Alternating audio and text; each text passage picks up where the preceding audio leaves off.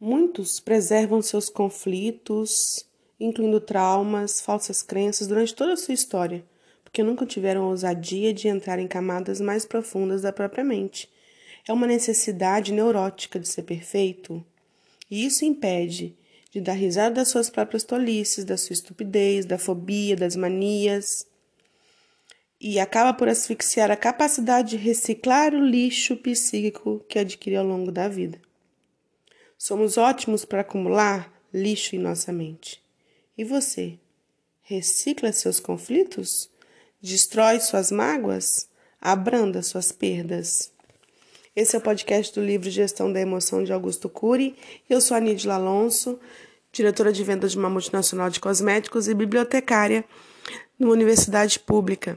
E eu estou trazendo aqui podcast de livros para que nós possamos usar informações e sermos melhores e mais assertivos no nosso dia a dia. Claro que a gente não vai desprezar as nossas experiências e intuições, mas associá-las a informações, a questões trazidas em discussões perfeitamente apresentadas em, em teoria e em conteúdos escritos, pode nos ajudar muito. Vamos lá então para esse segundo episódio que é o primeiro capítulo,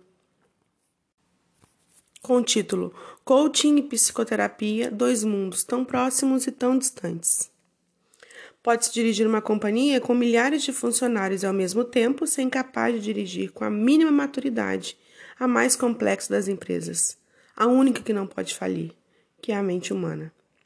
Pode ser multimilionário, empreender e saber ganhar dinheiro como poucos e ainda assim mendigar o pão da alegria e da tranquilidade. Há mendigos que moram em, em palácios. Pode ser o intelectual com artigos publicados em todo o mundo e não saber ser contrariado. Viver ansioso e frustrado e, enfim, estar na infância da gestão emocional. Pode ser um médico, um psiquiatra um psicólogo que contribui com seus pacientes e não saber filtrar os próprios estímulos estressantes e fazer a, da própria psique uma terra de ninguém.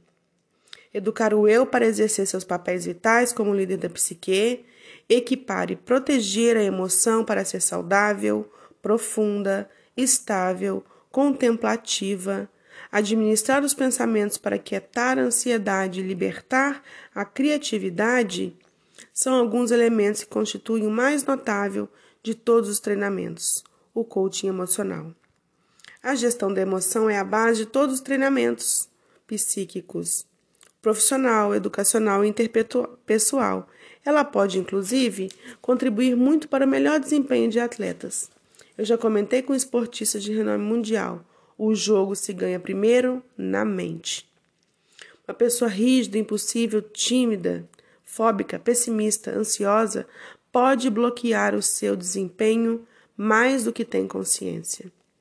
A emoção, como veremos, está não somente na base do registro da memória, mas também na abertura ou no fechamento das janelas da memória, impedindo o eu de acessar milhões de dados numa situação estressante e que compromete o raciocínio global.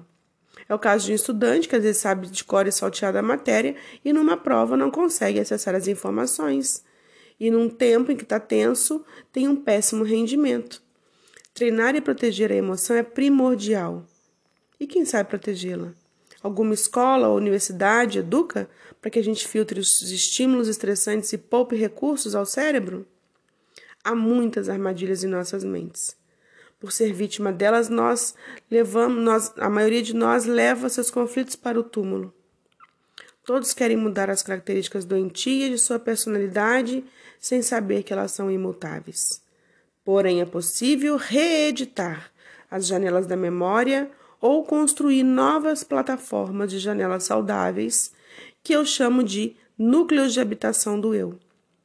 Os segredos da personalidade estão guardados na memória, e é por esse motivo que doença degenerativa como Alzheimer desorganiza gravemente a memória e acaba consequentemente, na maneira de uma pessoa ser, pensar, reagir. Prevenir o Alzheimer passa não somente pelo metabolismo cerebral, mas também por estimular o universo da cognição, resgatar dados, a memória, raciocínio, criatividade, pensamento crítico. Do ponto de vista cognitivo, as técnicas de gestão de emoção podem ser fundamentais, como provocando a memória através de jogos, xadrez, damas, cartas. 2. Estimulando a socialização através de atividades físicas. 3. Desenvolvendo o altruísmo e participando de atividades filantrópicas trópicas como um agente atuante e não como um investidor passivo. 4. Refinando a arte de contemplar o belo. 5. Realizando atividades lúdicas e prazerosas que fomentem o sentido da vida e a motivação de viver, como reuniões, debates, escrita e pintura. A televisão tem suas habilidades para entreter e informar, mas ser um espectador passivo por horas a fio permite que milhões de pessoas sepultem a memória, o raciocínio com sérios riscos cognitivos. Aposentar a mente, como veremos, compromete as finíssimas tarefas de acessar a memória e construir cadeias de pensamento. E muitos aposentam a própria mente anos e décadas antes de se aposentar do trabalho, porque desenvolvem um raciocínio preguiçoso, bem como percepção, intuição criativa, imaginação e consciência crítica, limitadas e lentas. Embora o tempo seja um carrasco do corpo e inevitavelmente o debilite, sob o enfoque da gestão da emoção, há uma área que jamais deveríamos envelhecer: o território das emoções. As técnicas emocionais podem nos estimular a ser eternamente jovens nutrindo a curiosidade, a proatividade, a aventura, a motivação e os sonhos. Porém, se não irrigado ou estimulado adequadamente, a emoção pode envelhecer rapidamente e desobedecendo inclusive a cronologia. É gravíssimo que jovens com 20 anos de idade já estejam apresentando sinônimos de falência emocional, velhice intrapsíquica, como se observa hoje.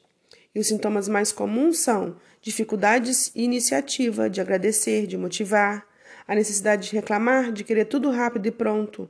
Isso é o imediatismo ao alcance das metas e o desprazer no processo de atingi-las. Há jovens que têm idade cronológica de 20 e que, plugados aos celulares e games, têm idade emocional de 80, e indivíduos com corpo de 80 com idade emocional de 20. Extremamente entusiasmados e dinâmicos. Você, qual é a sua idade emocional? Muito tenho estudado e produzido Conhecimento sobre o processo de construir o pensamento e formar a consciência existencial. Você ter uma ideia da complexidade desse processo, ao ler um parágrafo dessa obra, você inconscientemente dispara um chamado gatilho de memória que vai abrindo milhares de janelas e arquivos para checar milhões de dados e, por fim, entender cada pronome, substantivo, verbo em cada uma das frases.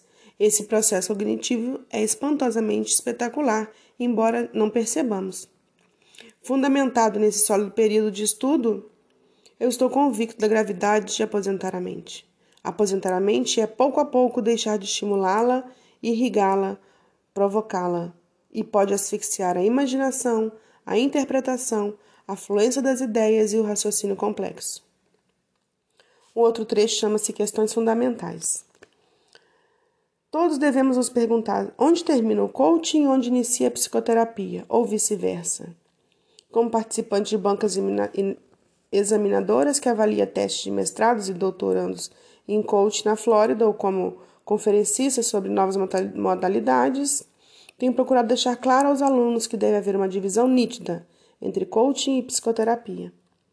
Muitos profissionais não compreendem essa importante linha divisória. A própria psicologia e não poucos centros de coaching confundem a atuação voltada a melhoria do desempenho pessoal e profissional com a atuação psicoterapêutica e isso traz riscos para os clientes. Espero trazer luz a essa área. A gestão da emoção promove os mais diversos tipos de treinamento, especialmente aos voltados a habilidades intelectuais, pessoais e profissionais, enquanto a psicoterapia trata conflitos que asfixiam essa habilidade. A gestão da emoção equipa o eu para ser lido de si mesmo, ao passo que a psicoterapia trata das armadilhas mentais que encarceraram essa liderança. A gestão da emoção leva o espectador a desempenhar com eficiência seu papel no palco social e empresarial. E a psicoterapia desata as algemas que prendem o espectador à plateia. A gestão da emoção estimula o indivíduo a construir janelas light, saudáveis, no córtex cerebral, enquanto a psicoterapia conduz a reeditar janelas killer, que são as conflitantes. Ferramentas inteligentes de gestão da emoção podem prevenir transtornos psíquicos e sociais. Já ferramentas inteligentes da psicoterapia, independentemente da teoria utilizada, atuam nos transtornos mentais já instalados. O coaching, treinador ou técnico, não deve, portanto, atuar como psicoterapeuta, pois é uma tarefa do profissional de saúde mental, como psiquiatra e psicólogos clínicos. Embora o psicoterapeuta possa se, se equipado, se estiver equipado, atuar como coaching e trabalhar todas as importantíssimas técnicas de gestão da emoção que estou expondo nessa obra. Doenças psíquicas como depressão, anorexia, bulimia, síndrome do pânico, psicose doenças psicossomáticas devem ser tratadas por especialistas. Algumas técnicas de coaching podem aliviar transtornos mentais mais simples, como depressão leve, determinadas fobias e bloqueios. E diante desse sucesso, praticamente dessas técnicas iludem-se, acreditando que não estão preparados para atuar sobre as doenças psíquicas. Não sabem ou esquecem que também placebos, substâncias não psicoativas ou mentiras químicas aliviam algumas doenças emocionais, não só pelo fato de os pacientes sentirem que estão sendo tratados, colhidos e amparados. Como psiquiatra e psicoterapeuta, eu fiz mais de 20 mil atendimentos e sei que tratar de doença exige o máximo de seriedade e preparo devido aos riscos de agravamento, às consequências emocionais, às sequelas sociais e profissionais.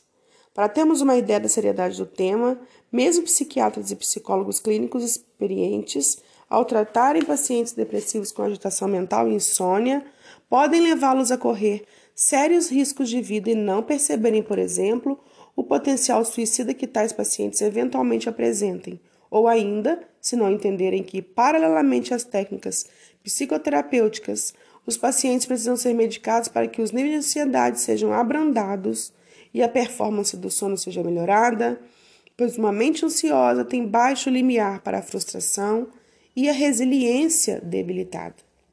Assim, é fundamental conhecer e respeitar com ética e inteligência os limites entre o coaching e a psicoterapia.